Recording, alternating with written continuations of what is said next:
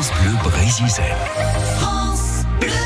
Curieux de nature sur France Bleu Brésil à Ilion ce matin au pied de la maison de la BRL a rejoint là-bas Anthony Sturbois qui est chargé de mission scientifique à l'association Vivarmor Nature.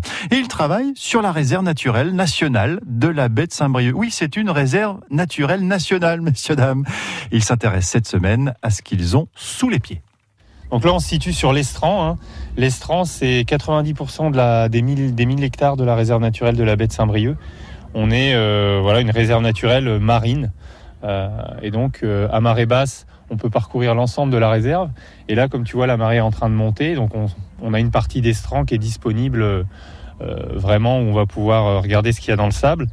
Donc, l'Estran, c'est la zone qui découvre entre la haute mer et la basse mer.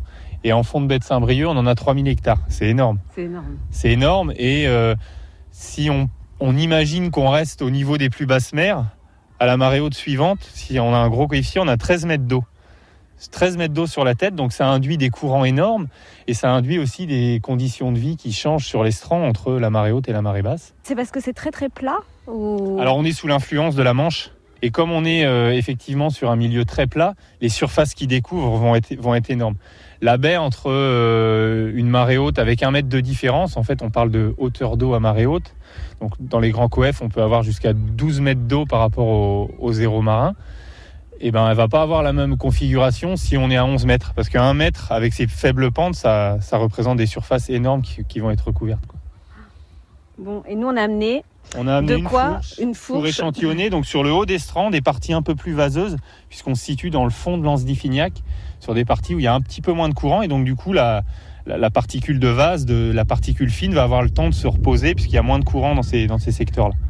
Et donc c'est des habitats, euh, tu vois, tout à l'heure on descendait sur le chemin des douaniers. Ça paraît gris de loin, on se dit, ouais, il n'y a pas l'air d'avoir beaucoup de vie. Et là, on arrive sur l'habitat, déjà on peut repérer avant, avant même de mettre un coup de fourche dans la vase, c'est qu'il y a plein de petites étoiles. Tu les vois Ouais. Et donc ces petites étoiles, ça traduit la présence d'un bivalve. Donc un bivalve, c'est un coquillage, hein, euh, comme, comme une coque, qui va venir lécher le sédiment à marée haute avec ses siphons.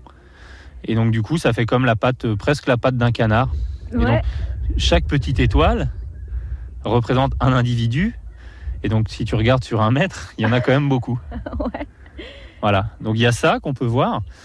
Déjà, on voit aussi que le sédiment, il est assez vaseux hein, quand on le prend et qu'on le touche.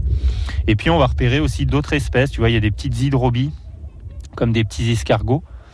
Euh, mais bon, on va mettre un petit coup de fourche et puis on y verra un, peu plus clair. Et donc, tous ces habitats-là, ça représente des, des zones favorables pour l'alimentation des oiseaux. Alors demain, on essaiera de découvrir quel est ce bivalve hein, qui se cache sous les pas d'Erel et euh, Anthony, à retrouver également sur francebleu.fr.